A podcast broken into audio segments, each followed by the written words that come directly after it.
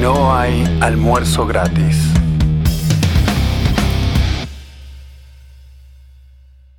Hola, hola gente, bienvenidos a No hay almuerzo gratis, el mejor podcast, sí, ya sé, no es el más escuchado, no es el más popular, pero es el mejor.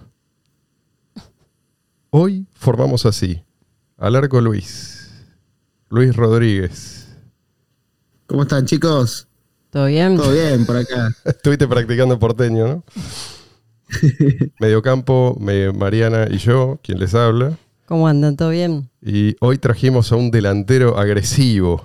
Tenemos con nosotros a Seba, Seba, Sebastián Ortiz, amigo personal, pensador. Yo diría que la palabra que lo define a Seba es erudito. Decime si me equivoco. Es un tipo Es que... verdad, es verdad. Te equivocas, eso es mi opinión educada. Sí, sí, sí, correcto. Estamos de acuerdo entonces. Te digo lo que a mí me pasa con él. Yo lo conozco hace muchos años a Seba. Algún día podemos contar eh, nuestra historia, cómo es que nos conocimos. Pero es una de esas amistades, largas amistades de internet. El tipo tiene un cerebro eh, distinto. Un cerebro va, va a una velocidad tal que yo siempre lo Comí tengo- vaca loca y entonces tengo encefalopatía espongiforme. yo le- siempre lo tengo que estar frenando. Y lo freno porque sé que él tiene algo, siempre algo interesante, algún insight que compartir en esas enormes paredes de texto que a veces me, me manda por mail.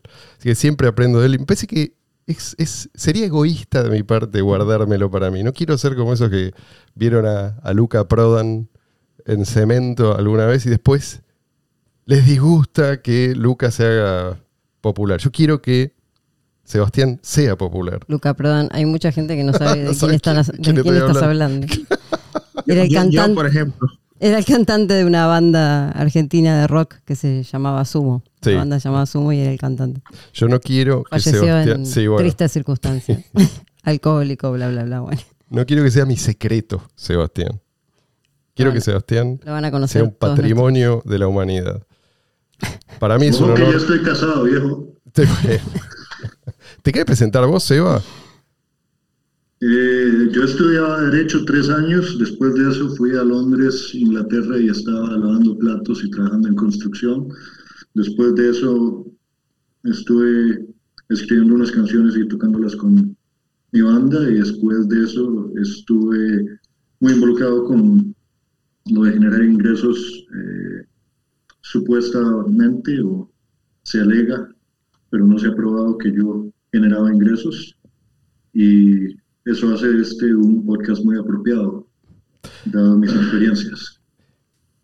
Seba, hablanos un poquito de tu formación, porque todo lo que nos contaste es muy interesante, pero eh, faltó algo importante.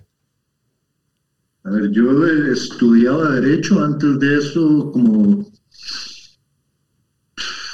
10 años estuve estudiando filosofía independientemente por mi cuenta, muy influenciado por eh, Stefan Molyneux, después fui invitado por, por Hans Hermann Hoppe a su evento anual en Turquía, la Property and Freedom Society. En el 2013 di una conferencia en Londres y en el 2019 di una presentación de la tercera conferencia de, escuela, de la Escuela Austríaca de la Economía bajo la tutela de Jesús Huerta de Soto en Madrid. Era youtuber hace unos años de, de los principios generales y abstractos de la teoría moral, ética y jurídica del anarcocapitalismo. Y eventualmente abandoné el derecho porque me di cuenta de que los límites prácticos del derecho no son solamente el, hecho de que es tirar una moneda al aire y el capricho de un juez cuando uno presenta una riña en contra de otro, o incluso en contra del Estado, como diría Hoppe, el Estado tiende a fallar a, favor propio, sino que en todo caso en donde un fallo o una sentencia de juez cercene o debilite el poder del Estado sobre la población, va a posponerse o, o va a rechazarse de plano a puertas o simplemente se va a fallar en contra.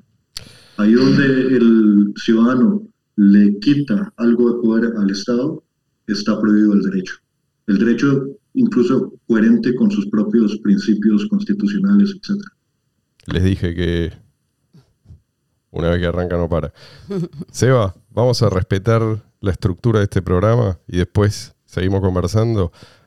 Mariana, ¿qué era lo que tenías? que Ah, primero- porque, bueno, este programa se graba durante la semana, pero va a salir eh, publicado el domingo, el domingo 22 de mayo. Y el domingo 22 de mayo se celebra el Bitcoin Pizza Day. o sea que- y voy a contar una efeméride de, de qué se trata, ¿no? Para los ¿Y que no. en qué se convirtió esto? es Sí, lo- sí, sí, eso, por, por eso. Es el, Lo triste el asunto. principio de la historia y cómo, cómo terminó, cómo, qué es lo que está pasando ahora con, el ecosistema. Bueno, el Bitcoin Pizza Day eh, conmemora el día en que se hizo la primera transa- la primera compra de un bien, ¿sí? Con una criptomoneda que en ese momento era Bitcoin, la única que existía.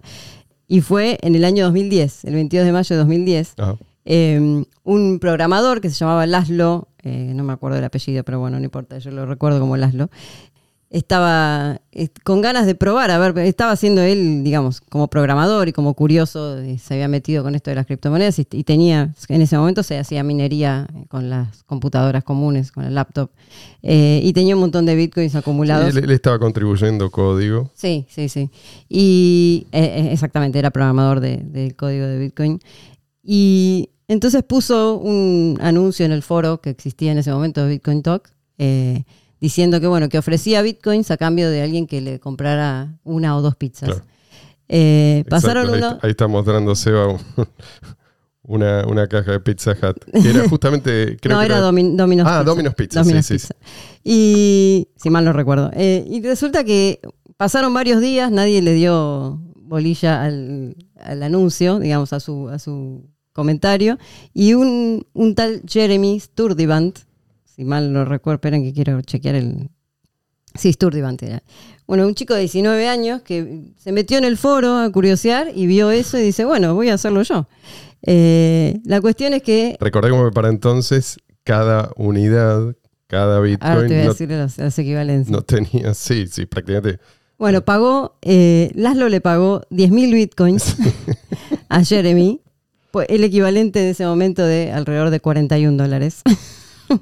Que eran Este, esas dos pizzas. Eran esas dos pizzas. Y Jeremy compró las pizzas, recibió los 10.000 bitcoins y le llevó las dos pizzas a su casa. Y bueno, eh, esa fue la historia. Fue la primera, la primera compra de, digamos, de un bien. Eso lo por eso se, Hablando- se celebra. Hablando de la plusvalía de las pizzas y remitiendo a lo que decía de Londres, si alguno de los oyentes anda perdido por ahí, por Londres, por Chelsea, en 442 Kings Road está la mejor pizza de toda Inglaterra en Muchi, así que pueden ir y, y molestar al No dueño, a no Giuseppe, creo que- y decirle que si, que si acepta Bitcoin Cash por, por pizza, que me envió Sebastián Ortiz de Costa Rica. Ok, ok. No creo que entre nuestros oyentes ha- haya mucha gente del Chelsea. Pero Bueno, y la cuestión es que esta historia es muy linda, muy, ¿no? muy romántica, nos trae mucha nostalgia, eh, porque bueno, en su momento lo, lo- sí, fue. Si, si yo no entendí mal, fue el primero que le puso un precio Un a las precio, unidades. tal ¿sí? cual, Porque sí. La primera Sí, vez que se Porque hizo no una, había- una transacción, hasta ese momento era no había simplemente. nada, no había exchanges, no había, no había nada. no, La gente acumulaba, era como el equivalente a acumular numeritos que no tenían hasta ese momento ningún significado. Y bueno, pasó, pasaron los años, siempre ese día fue como un, un día histórico para, para Bitcoin y para las criptomonedas.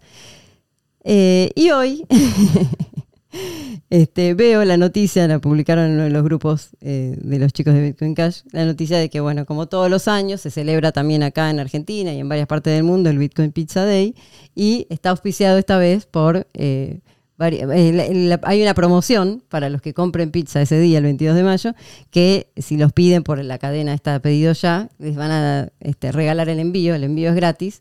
Tienen que usar Su tarjeta Visa. para. No, claro, bueno, en realidad es Lemon Cash, pero bueno, es Lemon o Velo o no sé, bueno, alguna, algunas de estas aplicaciones este, y cuestiones centralizadas eh, para, para comprar. O sea, no, hay, no es peer-to-peer, digamos, no es una, una transacción de Sí, sí. una pizza por una cripto, Más sino que con intermediarios. Más de una década después. En de- su momento aquel- fue una transacción real, de, sin intermediarios, y ahora, bueno, hay intermediarios que auspician el Bitcoin Pizza Day. Entonces, bueno, se Y empezó a sí, llamar eh, Visa Pizza Day. Y a nadie se le ocurre usar Bitcoin para eso, ni para nada, francamente. Eh, Obviamente. lo- los que se meten, se meten porque tienen la esperanza de que les va a ir tan bien como a otros. Eh, quieren enriquecerse, eh, quieren más dinero fiat. Y, y el, y ese- se convirtió en esto, en una caricatura de lo que fue en su momento el sueño de los que estábamos ahí, ¿no? Hinchando por un Bitcoin eh, adoptado universalmente. No, ahora eh, tenés que pagar usando Visa. O sea, tenés que escracharte, tenés que dejar tu Claro, nombre, sí, sí, tenés sí, que contarle a todo el mundo lo que estás haciendo. Y los que lo promueven son eh, los, los que siempre estuvieron en contra de Bitcoin. Eso es lo interesante.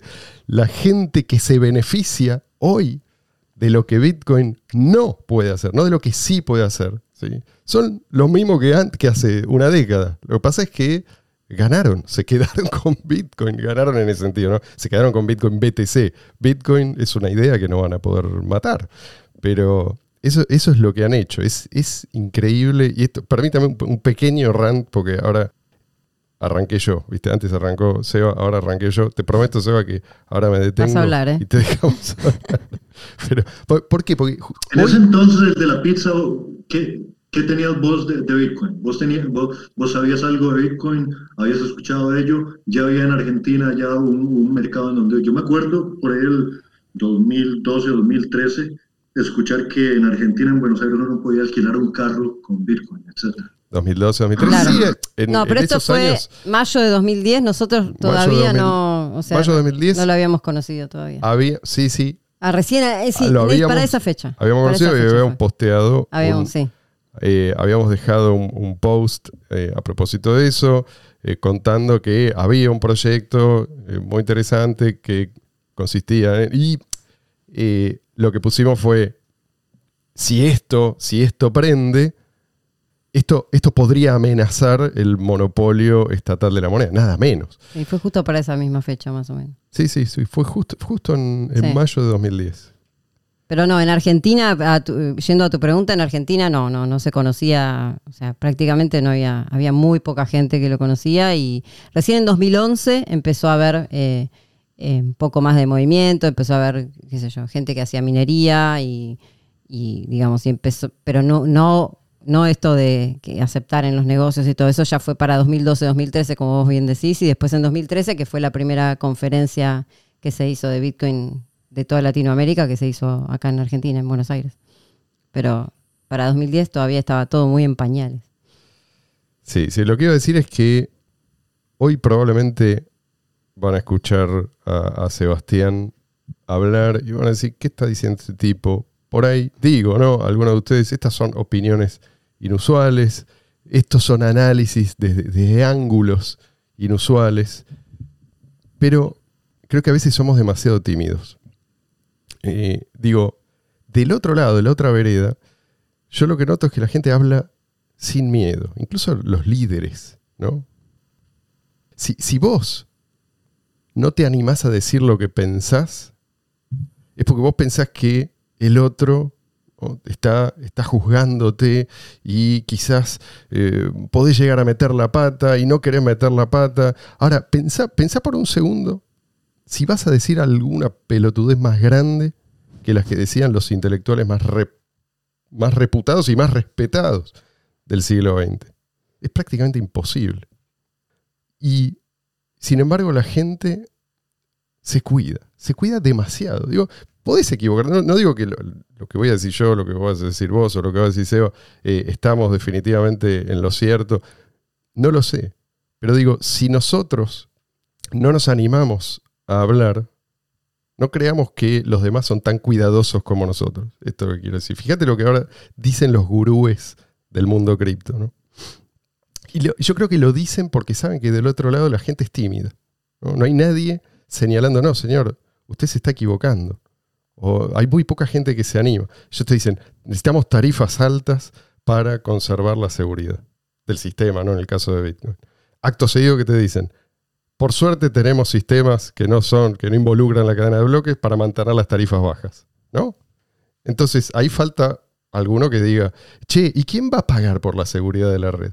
¿Te das cuenta de que vos mismo, vos te estás contradiciendo en este mismo instante. ¿sí? Acabas de decir dos cosas que no, eh, que se contradicen entre sí.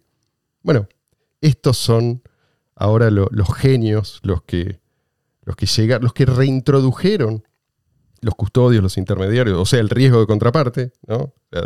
Aquello de lo que Bitcoin nos vino a liberar. Claro. Todo- todos estos son los que adoptaron este, este. Yo creo que si pudieron imponerlo es porque no encontraron resistencia suficiente. No, está bien que vos censura y todo eso, pero la gente, cuando vos le planteas esto, por ahí te dice, sí, bueno, está bien, pero no jodamos, porque, viste, mira que to- toda esta gente que está tan entusiasmada, toda esta gente que tiene estas, estas esperanzas puestas en este proyecto, eh, o toda esta gente que es tan, tan fácil de ofender, ¿viste? Eh, no te metas en quilombo, ¿sí? Bueno, mi propuesta es, sí, métanse en quilombo. Pues si el quilombo va a ser 10 veces peor, ¿sí? Va a llegar al quilombo. Entonces, es mejor plantarse y decir, no, pará, esto no tiene ningún sentido. Ahora, y no dejar que la bola de nieve siga creciendo, ¿no? Porque ¿cuál es el límite? En algún momento te van a decir que el consenso es hacer a Bitcoin proof of stake, así que ya no sea eh, basada en prueba de trabajo, en, en proof of work, Y ya lo están pidiendo eso. y que sea inflacionario, ¿sí? ¿Qué van a decir? ¿Qué van a hacer los que hoy dicen que eh, lo importante es el consenso y el consenso es las tres personas que gobiernan el, el repositorio de Bitcoin? En ese momento van a seguir diciendo que eso es Bitcoin para no molestar a nadie, para que nadie se ofenda. Y si vos los acorralás, estos tipos, el último refugio que, que ellos encuentran es este de la ilusión compartida.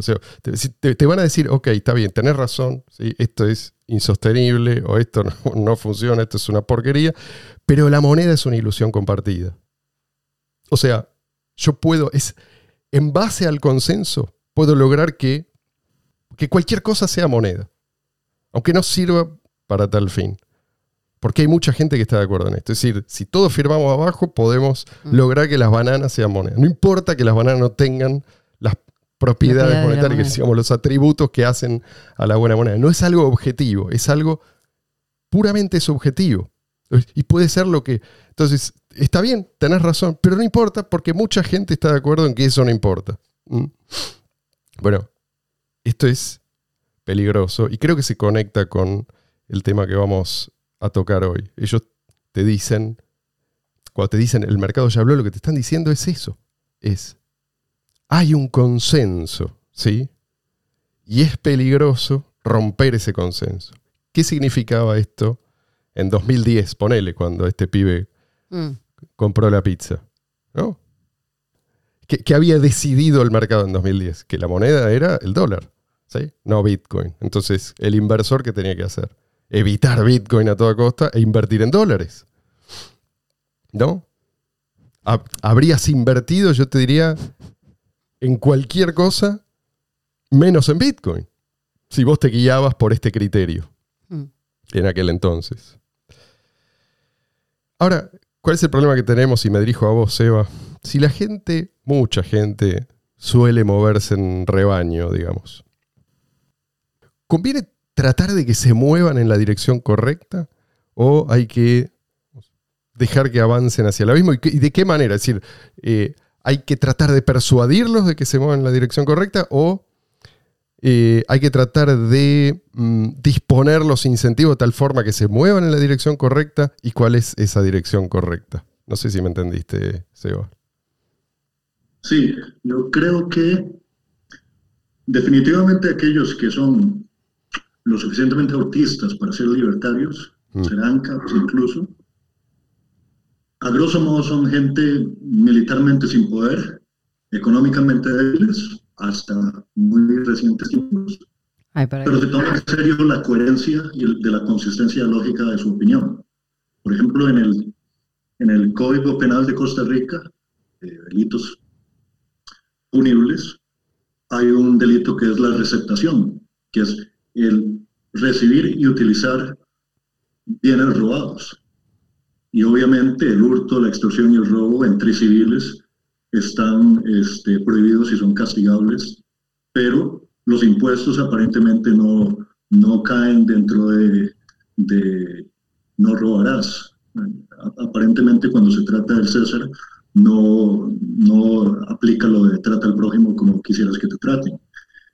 Y lo que yo creo que eso señala o nos demuestra o nos enseña es que nos enfrentamos a psicópatas y sociópatas, manipuladores de, de, rebaños, que a cambio de cierto soborno, de cierta posición política, de cierta promesa política, de robarle a Pablo para darle a Pedro, están dispuestos a torcer las cosas a su gusto, independientemente de las consecuencias, independientemente de la, de la consistencia moral o inclusive lógica.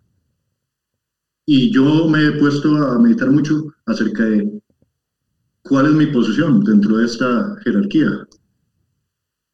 Obviamente yo soy muy de Thomas Sass, de que soy muy escéptico de todos los conceptos de, de la psiquiatría, pero sí, sí creo que hay el mal, el tipo de persona malévola, el tipo de persona que coincide con lo que describen los psiquiatras como alguien a, que le falta conciencia.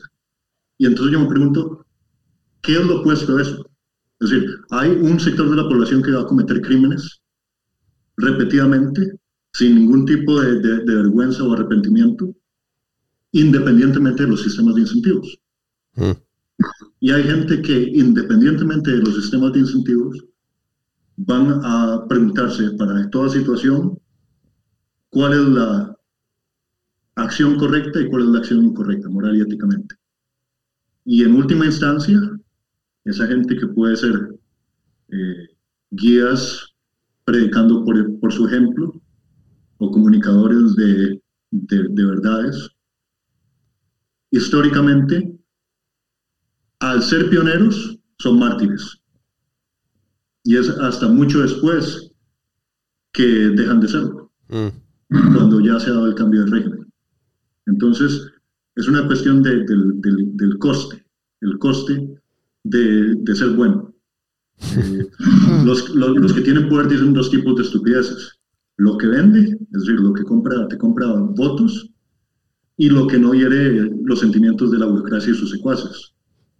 Entonces, ahí es donde está el problema. Pareciera que, que la masa o la mayoría o la población en general, que no es ni psicópata ni, ni, autista dogmático moralista, es como un comodín. Entonces estamos jugando con una baraja en donde el resultado de la partida va a estar basado en que el 80% de las cartas son comodines.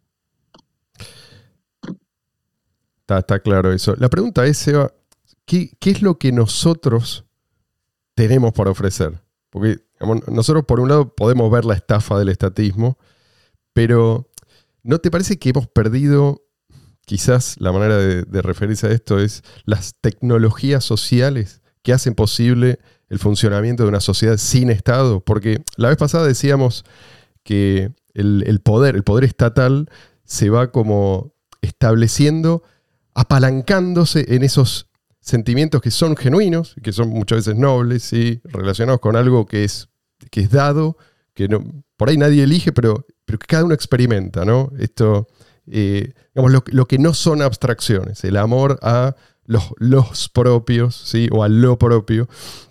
Después, la nación, la clase, todo esto sí son, son abstracciones que sirven al poder establecido y, y son cosas que si no vienen a taladrarte la cabeza, vos no le das importancia.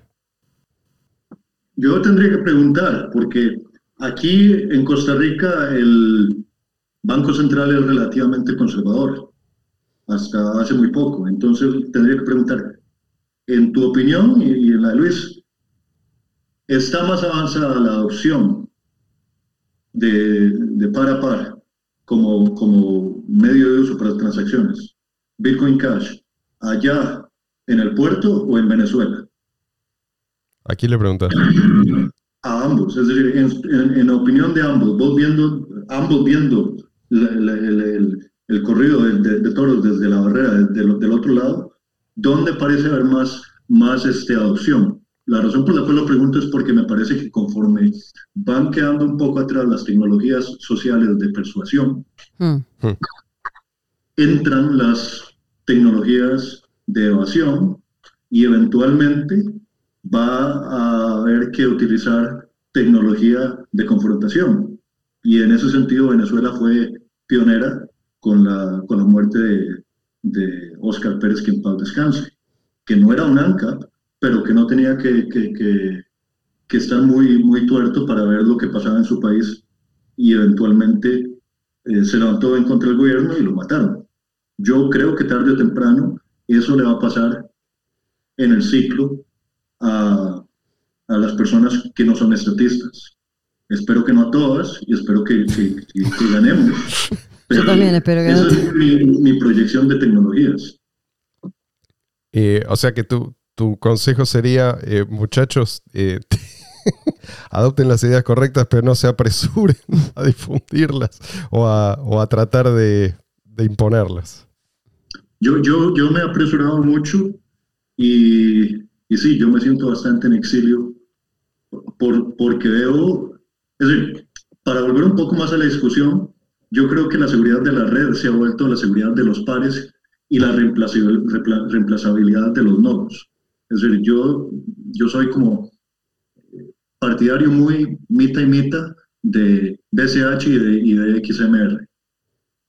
Eh, yo pienso que, que el aspecto de el stake del proof of work es economía básica, es decir, el valor subjetivo con coste de producción. Es decir, algo para que, para que sea valioso tiene que ser de valioso al consumidor para, para sus metas, para sus fines. Pero también tiene que ser algo que es producido a coste. No es la teoría tampoco eh, como la de los marxistas del trabajo, de, labor-trabajo, pero tampoco puede ser la moneda el aire o una condición ambiental o, las plegarias. Es decir, te cambio una plegaria por, por, una taza de café. Y en ese contexto histórico yo creo que, que el proof of stake verdadero está en que si hay un terror histórico, que sea el antiguo régimen y no los pares, no los mineros, sino los nodos, los que sean eh, guillotinados. Eso es lo que yo creo que, que, que va a revelar la historia a largo plazo. Y en ese contexto yo creo que adopción es fundamental, ahí está lo de BCH, y eh, resiliencia o, flexibilidad en el mundo real de carne y hueso es el, el, aspecto de, Monero. Esa, es mi, visión general. Algo interesante se está dando en este momento en el Caribe, en las islas del Caribe, en San Kitts, eh, San Martín, incluso Antigua y Barbuda y otras, eh, y me parece que esto es algo que no se ha experimentado hasta ahora, ¿no? Con una sociedad eh, pequeña, ¿sí? de 10.000, 20.000, 30.000, raro que, que, haya más de 30.000 personas en alguna de estas islas. Entonces es fácil lograr la saturación, o sea, si vos podés ya vivir ahí con, por ejemplo, con BCH, que es lo que se está adoptando, podés, podés comprar prácticamente cualquier cosa, cualquier bien o servicio usando BCH y la gente, los locales, lo empiezan a usar, ¿cómo haces para frenarlo? ¿No? Porque ya, ya ni siquiera interesa qué es lo que el gobierno decide. Por otra parte, si el gobierno ve que esto es en su beneficio, que es algo que es muy probable, ¿sí? porque estos son gobiernos que se, no se benefician de la integración con esos organismos supranacionales, todo lo contrario, esos organismos supranacionales eh, hacen tanta presión que, digamos, expulsan a la población que está bajo su control y, esa, y muchas de esas personas terminan en, estas islas, ¿sí? adquiriendo pasaportes, ciudadanías, prácticamente no pagan impuestos. Y si además pueden usar cripto ahí, yo creo que podría pasar aquello que Doug Casey siempre comenta, dice que él estuvo buena parte de su vida intentando ¿no? convencer a algún, alguno de estos eh, Un jerarca. de- tiranos de sí. países eh, atrasados en África, que yo, él los trata de convencer que hagan las reformas eh, necesarias para convertir ese país en una especie de eh, super Hong Kong.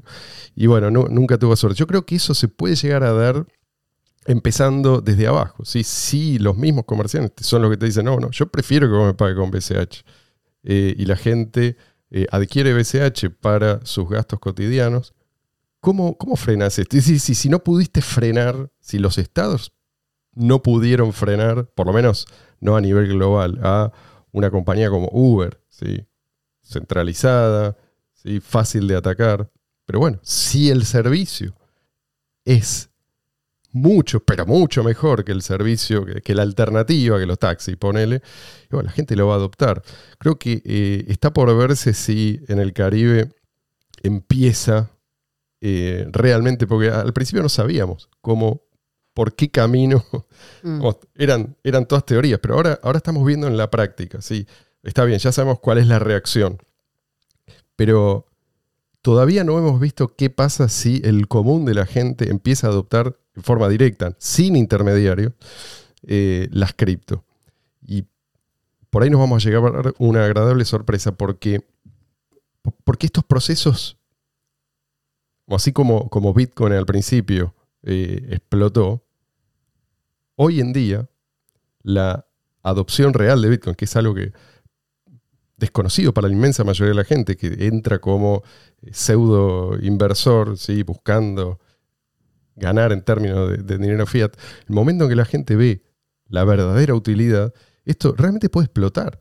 Entonces, digo, atendamos a lo que está pasando en esa región del mundo, porque me parece que es, eh, es algo que no, no se compara con lo que está pasando en ningún otro lugar, por el tamaño que tienen. O sea, si el gobierno se da cuenta de que esto les sirve, así como se dieron cuenta de que les sirve, no sé, vender pasaportes, eh, y bueno, puede, haber, puede llegar a haber una, una gran migración de, de gente que huye de la opresión estatal en otras regiones. Porque aparte lo interesante de este caso es que no es como el caso que decía, como lo que decía Seba, el caso del Salvador, que es vamos a adoptar Bitcoin y que todo el mundo está obligado a usar Sí. Bitcoin y encima tiene que ser con una tarjeta que nosotros te imponemos Sí. y en los cajeros que nosotros te imponemos, o sea, que directamente es lo mismo que tener cualquier otra moneda fiat.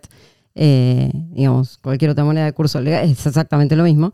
Eh, en este caso, lo que la propuesta o lo que, lo que está sucediendo es que es bastante orgánica la adopción, por Sí. un lado, y por otro lado, o sea, por cuestión de conveniencia, de necesidad y de conveniencia de los, las personas que lo van este, aceptando en cada, en cada servicio, en cada comercio. Y por otro lado, que el gobierno no, no dice, bueno, esta es la moneda ahora que se acepta, sino que esta moneda se permite, Sí. se permite el uso de esta moneda y, eh, digamos, como una moneda más. Entonces, eso me parece mucho más interesante de, Sí, sí. por lo- de lo que vos estás diciendo, que es, o sea, tenés libertad para usarla. Mm. Eh, no, na- nadie te lo va a prohibir, nadie lo va a regular en ese sentido, simplemente vos podés usarla como Y no van a tratar de grabarte, no, no van a tratar de No, meterse en el medio para hacer, este, digamos, retenciones y para monitorearte, porque no les interesa, Mm. porque hoy no lo están haciendo, porque no viven de eso. Hay que ver cómo reaccionan del otro lado, ¿no? Sí, pero, bueno, bueno. pero digo, eh, también puede ser que atraigan mucha gente eh, poderosa de esta manera, ¿no? No sé cómo lo ves eh, vos, Seba, no sé si estabas al tanto de esto. Yo creo que tal vez hay un lado positivo. El lado positivo sería, tal vez ahí hay tierra fértil para lo de la persuasión ideológica o filosófica, como se le llama, ético-moral, dentro del- de una población que pintaría o aparentaría en este momento, va dirigida a volverse una de las más prósperas del mundo. Podría ser. El lado más pesi- pesimista es, me acuerdo de un podcast de No hay almuerzo gratis en donde vos decías que si bien es cierto, el, el método de evasión ya lo utilizan los políticos y las élites, Mm. y lo que es interesante es que la gente de a pie lo pueda utilizar también. Es ver dónde llega el límite de, como vos decís, esta población muy pequeña. Si vos te fijas en la, en la economía de la isla, es como la economía de las Bahamas o, o de todas estas islas eh, caribeñas de antiguos piratas neerlandeses y, y ingleses, en donde hay muchos casinos, hay mucho entretenimiento, hay muchas tiendas de lujo. Si vos vas a Eslovenia, yo, yo me sorprendí ver en el mapa de BCH ahí en Europa que en Eslovenia vos puedes ir y comprar todo tipo de cosas también en Bitcoin Cash, pero si te fijas, el precio eh, real, promedio, de, o el índice de precios de los lugares en Eslovenia donde vos puedes ir a comprar por Bitcoin Cash es muy dirigido a un público de bienes de lujo. Entonces ahí es donde yo tal vez tendría algo de sobriedad en preguntarme quién está utilizando el Bitcoin Cash ahí. No, el, el tema. Además de gente como Roger Vera, quien ya conocemos. El tema de. Perdón. El, el tema de Eslovenia en realidad es, eh, es más complejo, porque seguramente sí hay gente que usa directamente BCH, pero la razón por la cual aparece el mapa repleto de puntos eh, de, comercios que aceptan BCH es que hay una compañía que se llama GoCrypto que te permite pagar con BCH y no solo con BCH. Entonces, eh, vos podés pagar, pero en realidad el comerciante no necesariamente recibe los BCH. O sea, los convierte, no sé si los convierte eh, del todo o puede elegir en qué medida convertirlo a dinero fiat local. Esa es la razón por la que, digamos, esa compañía ahí es popular, entonces vos podés ir a Eslovenia y vivir usando BCH, pero eso no significa que hay una economía circular, digamos que los uh, comerciantes reciben y se quedan con los BCH. Sí, dale. Es, entonces es como esto de las tarjetitas de Dash o este banco del que me hablaban ustedes el otro día en el, en el podcast que, que va supuestamente a mantener y custodiar, no el banco mismo, sino Mm. otro tercero en Argentina, de que lo que estamos viendo en verdad es reserva fraccionaria, pagarés de, de cripto. Sí, no es un, por eso digo que Eslovenia no es un buen ejemplo. Eh, pero es eh, esto, Eslovenia y quizás algún otro país de Europa Oriental, es el único lugar donde esta compañía yo la veo eh, que se mantiene. Se expandió fuertemente. Ahora, el, el resto es adopción, ¿cómo se dice? Grassroots. Eh, orgánica, digamos. orgánica eh, y o sea, eso, es lo, eso es lo que vos ves en el mapa. Después hay mucho comercio que no figura en ningún lado y nadie quiere, digamos, muchísima gente no quiere figurar. Si vos le preguntás, hay mucha gente que yo mismo conozco que acepta, pero prefiere no aparecer en ningún mapa eh, y menos con, con su nombre. Seba, hablemos de instituciones. ¿Por qué, esto es importante? Porque, a ver, las instituciones en realidad se crean, no sé si la palabra se crean o, emergen, si vos querés, para proteger algo valioso. Algo que valoramos, ¿no? No sé si, coincidís con, con esta definición. Pero digamos, tiene que ser, eso, eso que valoramos tiene que ser algo, o por lo menos fue a lo largo de la historia, algo, algo tangible, ¿sí? No pueden ser solo ideales. Quizás también. Yo, yo, yo creo que, lo que se entiende modernamente dentro del contexto estatista como la corporación, la corporación de responsabilidad limitada, por ejemplo, es simplemente el permitir a través del concepto de institución la irresponsabilidad individual, porque hay límites a, lo que responde. Mientras que las instituciones en el sentido de, de prácticas este, populares o culturales, etcétera, yo creo que son el respaldo, son las personas que en verdad respaldan aquello que simplemente se quedaría siendo un bien material que, que se, que- que se utiliza co- como medio de intercambio y tiene el, el- el valor subjetivo que le dan los consumidores y mercaderes. Y eso requiere que tenga un respaldo eh, personal o social de, de las personas que quieren resguardar ya sea su estabilidad o su preservación a través del tiempo. Es- es- creo que fue Spinoza que decía que él creía que la que la- el Antiguo Testamento era como la constitución eh, movible de los israelíes. Yo creo que hay un, lado malo de las instituciones, obviamente aquel eh, el que conlleva a la irresponsabilidad, y ese es el típico de las élites políticas estatales, y hay un aspecto bueno de las instituciones que son como las buenas costumbres, Hmm. que también tienen que ser respaldadas, a veces incluso marcialmente, por la gente que las promueve. Correcto. Bueno, ahí está, ahí está el problema que tenemos nosotros, ¿no? Porque eh, nosotros apostamos a la persuasión, se puede decir, ¿no? O sea, eh, no, no hay muchos guerreros entre nosotros que yo sepa.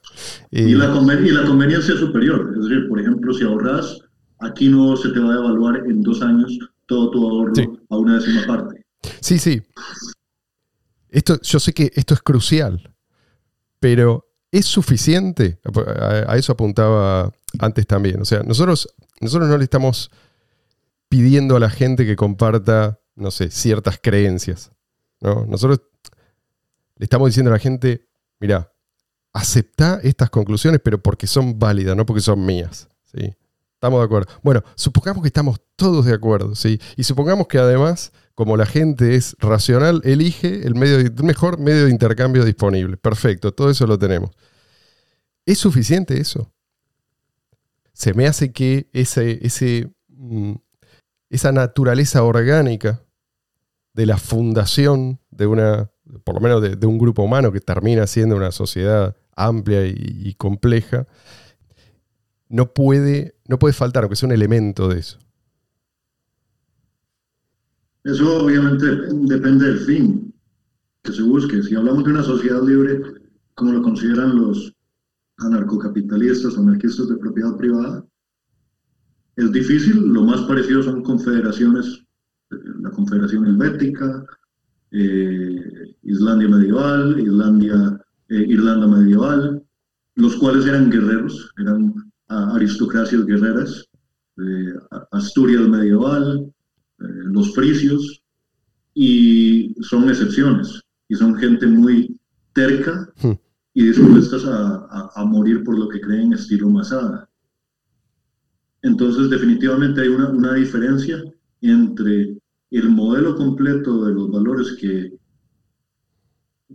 abogamos, la libertad, como diría mi ley, y como dicen, de- del hecho al hecho ah, hay un buen trecho, y, el, y el, lo que es realista, realísticamente alcanzable, porque el problema, yo creo, no está en que la gente no entienda que hay una doble moralidad entre el Estado y, la gente común y corriente, o que la gente no entienda que el robar y el extorsionar y coaccionar a gente inocente esté mal. Es que muchísimo menos que la inteligencia y muchísimo menos que la moral eh, abunda el, el valor. El valor en el sentido que no, que no lo entendamos nosotros filósofos o, o ideólogos, sino eh, naturalmente. Y eso es un problema. Eso es un problema porque quiere decir que cierta parte de la economía o de la transición hacia algo mejor, no, no digo la, meta final, sino hacia algo mejor, va a tener que esconderse periódicamente. Me acuerdo como hace unos años que leí que una gran parte de la economía del bloque soviético antes de la caída de la Unión Soviética era mercado negro.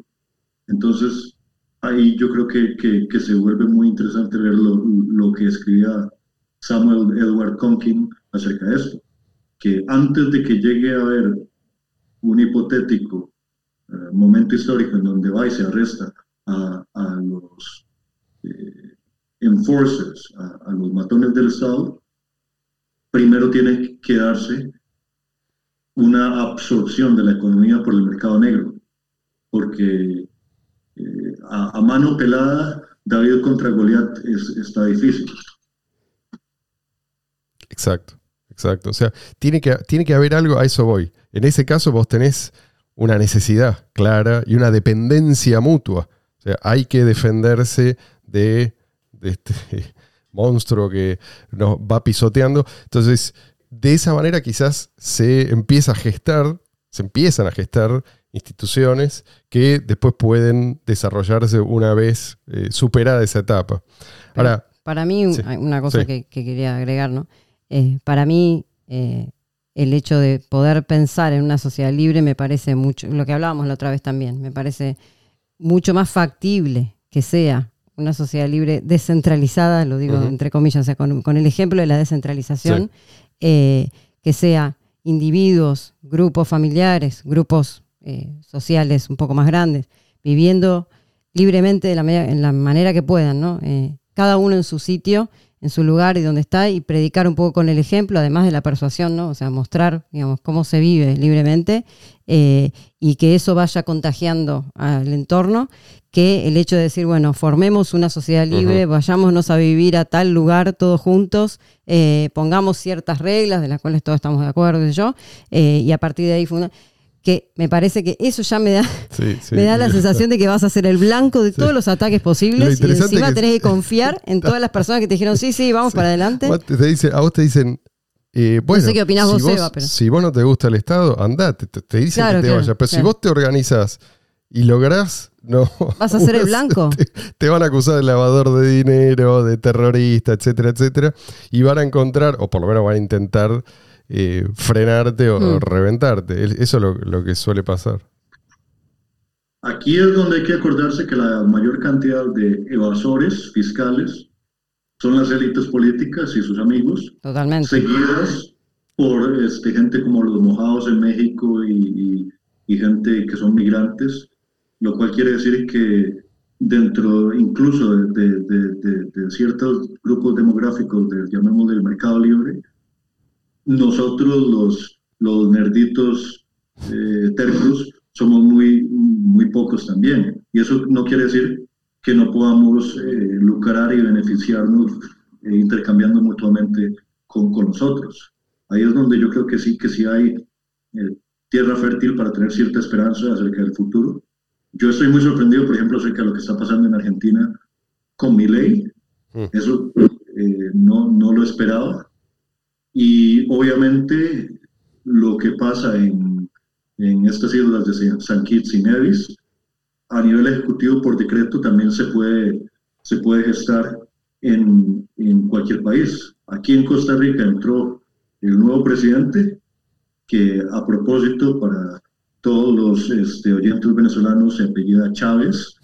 O sea, buenos augurios de Costa Rica que que el Ron Paul costarricense se apellide Guevara y este presidente que como un reloj chocho da la, la- la hora buena una vez al día se llama Chávez, por decreto dijo no más máscara ni requisito de, de las vacunas para trabajar ni en la burocracia ni en ningún lado. Entonces, eso es donde yo creo que podría permitirnos a nosotros, los, los- los más ideológicos, de, de favorecernos del cambio más lento de, de la sociedad que, que responde al, al- al lucro propio de cada casa. Mm. El, el- el problema es que el Estado es muy buen sobornador. El- los socialistas, especialmente los estilos Gramsci y la Escuela de Frankfurt, sabían muy bien lo que tenían que hacer. Tenían que infiltrarse entre las instituciones, redefinir los términos y atacar aquello que es descentralizado, como la familia, como la tradición, como la religión, como los vínculos que no responden a una autoridad fiscalizada y centralizada política. Correcto. Ahora, vos, ahora que decís esto, eh, me recordás algo que dijiste en otra oportunidad, o yo te escuché decir. La, la oposición, esto lo digo yo, la oposición al estatismo habitualmente favorece un, por lo menos hoy en día, un regreso a, digamos así, a la humildad de lo local. Pero yo a vos más de una vez te escuché hablar en términos que por ahí para un libertario suenan extraños, ¿no? Est- Este elogio del imperio. ¿Que ¿A qué te referís vos con eh, el imperio? ¿Es, como una especie de, metáfora? ¿Es como una comunidad espiritual? ¿O es algo político? ¿O es ambas cosas? ¿Por qué no me explicas? Porque nunca entendí. Yo estuve muy eh, influenciado del año 2017, o sea, yo soy ANCAP desde el año 2009, pero del año 2017 hasta como el 2019, cuando estaba estudiando Derecho, estuve muy influenciado por eh, Jesús González Maestro y Gustavo Bueno, que son este, estatistas y este, hispanistas, y ellos se autollaman materialistas filosóficos. Y materialismo es básicamente la gente que cree que todo es reducible a partículas y sus interacciones, es decir, que no somos, que no somos nada más que eh, materia orgánica, física, eh, y, que, eso es todo, que no hay más allá. Y obviamente el problema que yo tengo es el que yo pienso, o yo para la historia, y digo qué tipo de convicción es necesaria para que la gente común y corriente tenga la misma eh, gallardía de los mártires. En su defensa de lo que creen que es bueno o de lo que saben que es bueno. Y eso no es algo que se pueda reducir a, una pura materia. Pero para responderte más directamente, yo obviamente eh, estoy a favor del principio de la no agresión, es decir, no invadir ni el cuerpo ni la propiedad de ninguna persona sin su previo expreso consentimiento. Por lo tanto, me declaro no anti nadie. No soy antinegro, no soy antimujer, no soy antisemita, no soy anti nadie. Pero a nivel personal, eh, mi familia venía de Asturias, que es el norte de España, la parte que no, que no fue conquistada, y a partir de donde España fue reconquistada. Yo soy mestizo, tengo negro, indio, etcétera, soy hispanoamericano, pero el, punto es que la esencia de, la hispanidad era una cultura y religión eh, común, una serie de tradiciones y una oposición a un enemigo totalitario político común. habían gallegos, habían vascos, habían eh, indianos, había, había gente eh, por, por doquier en el imperio más grande del mundo, pero había ciertas cosas que serían como incompatibles con la forma nuestra de vivir, como la ley Sharia de, de, de, Al-Ándalus o como el, el, el, sacrificio humano de los aztecas y de los incas, etc.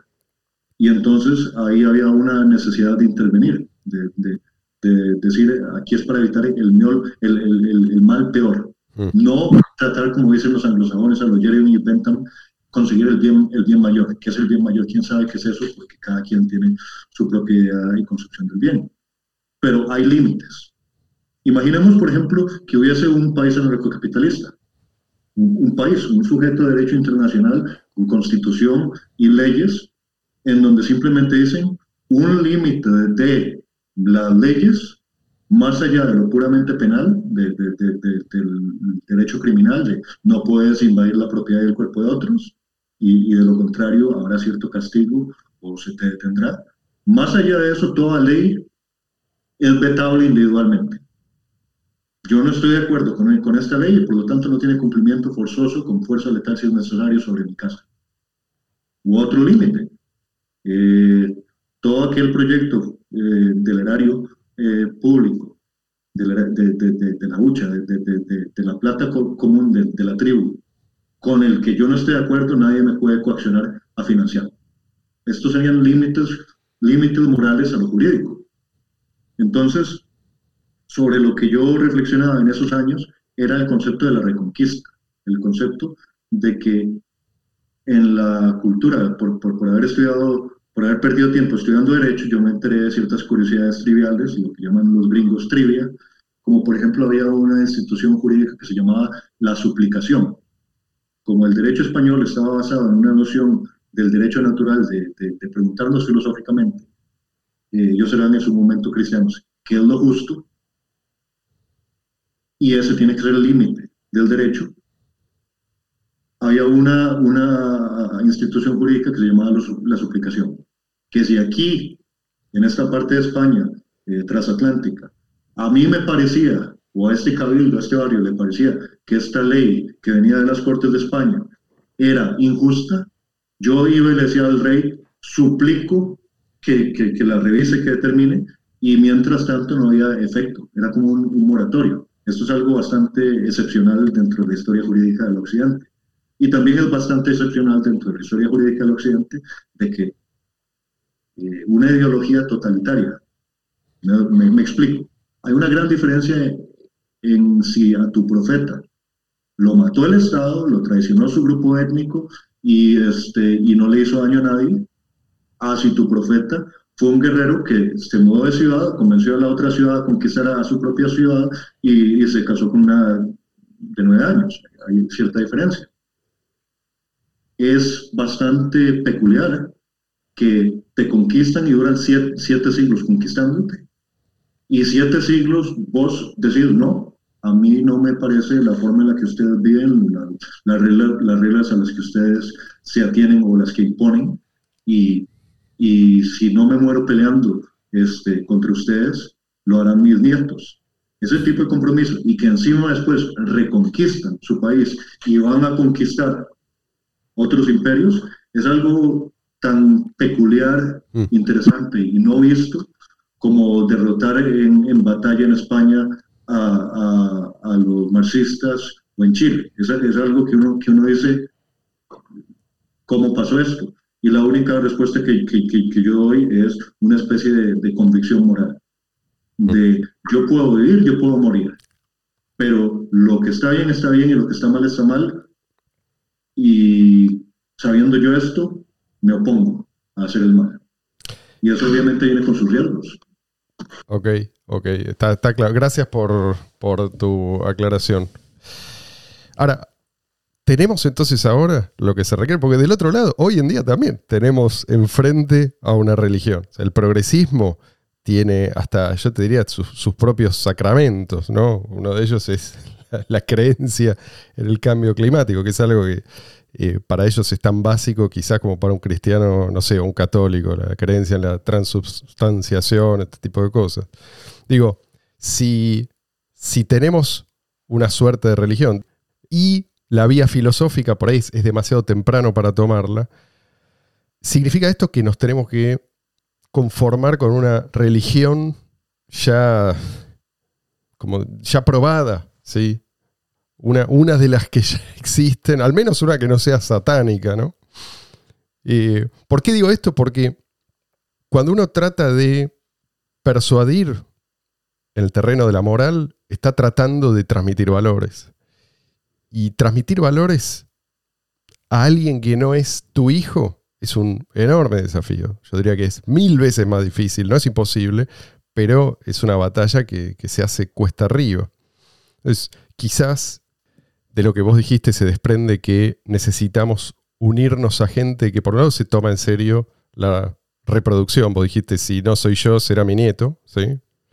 Y, no sé, cuyas ideas distan lo menos posible de las nuestras, ¿no?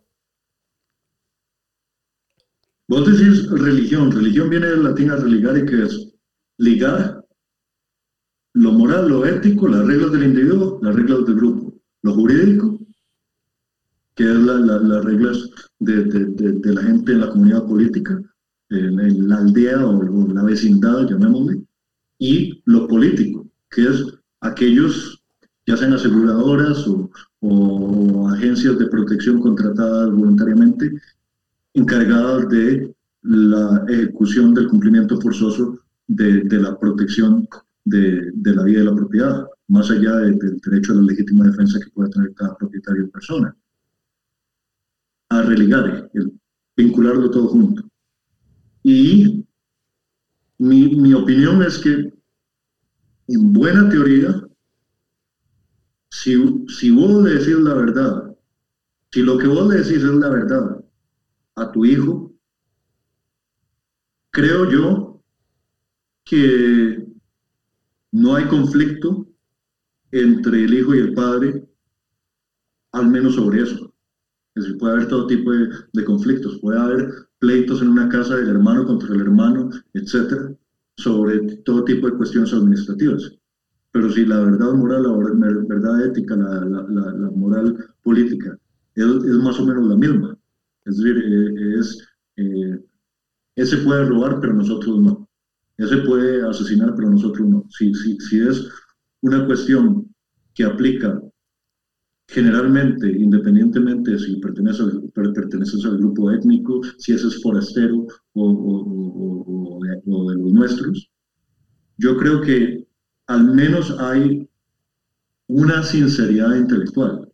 Obviamente, el encontrar un padre que, que, te diga que al pie de la letra sus hijos eh, escogieron y actuaron basado en las instrucciones morales que él les inculcó, es, difícil de encontrarlo. Pero yo sí creo que hay, que hay un, un, un regreso a, a, cierta brújula que, que, que, uno le enseña a los niños. Y, y, obviamente por cuestiones de ego, por cuestiones de orgullo, por cuestiones de, de vanidad, es muchísimo más fácil que ellos por su cuenta, cuando están actuando interactuando con, con, otras personas, se acuerden de eso en secreto dentro de su corazón, dentro de su mente, lo que sea, a que vos llegas, a que vos llegues y a un estatista le, digas, mira, vos lo que abogás es algo inmoral y solamente lo, lo abogás porque tienes o una plaza burocrática o un subsidio estatal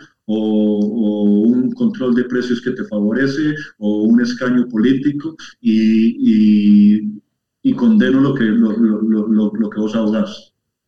Ahí es un poco más difícil, aunque sea tácitamente, aunque eso quede en boca de otro, aunque se lo des a entender, como, dicen eh, algunos, eh, menciona el pecado, no el pecador, es muy poco probable que esa persona ponga su ego de lado, esa persona adulta ponga su ego de lado, ponga su orgullo de lado, ponga su interés pecuniario y, financiero, político de lado, y diga, mira, sí es cierto, voy, voy, a, voy a renunciar a esta diputación, como, como hace mi que, que, que, que, que sorteó su, o rifó su, su, su ingresos, su dieta de, de diputado, era entonces yo creo que definitivamente estaría de acuerdo con lo, con lo que decís.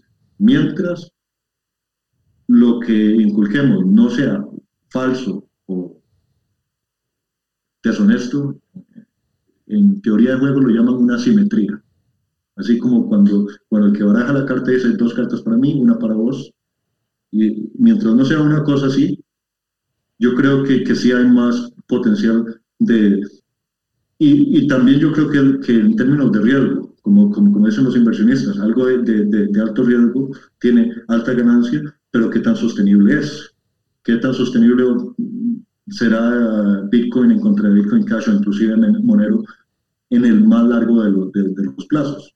Yo creo que también se presta a hacer algo más sostenible, lo que podamos enseñarle a, a las nuevas generaciones, sean hijos, hijastros o, o o incluso familiares jóvenes nuestros, que ir presentarnos como aquello a lo que nos oponemos es aquello a lo que nos enfrentamos, porque nosotros no somos un, partido político y, tampoco creo que, que, haya necesidad de serlo.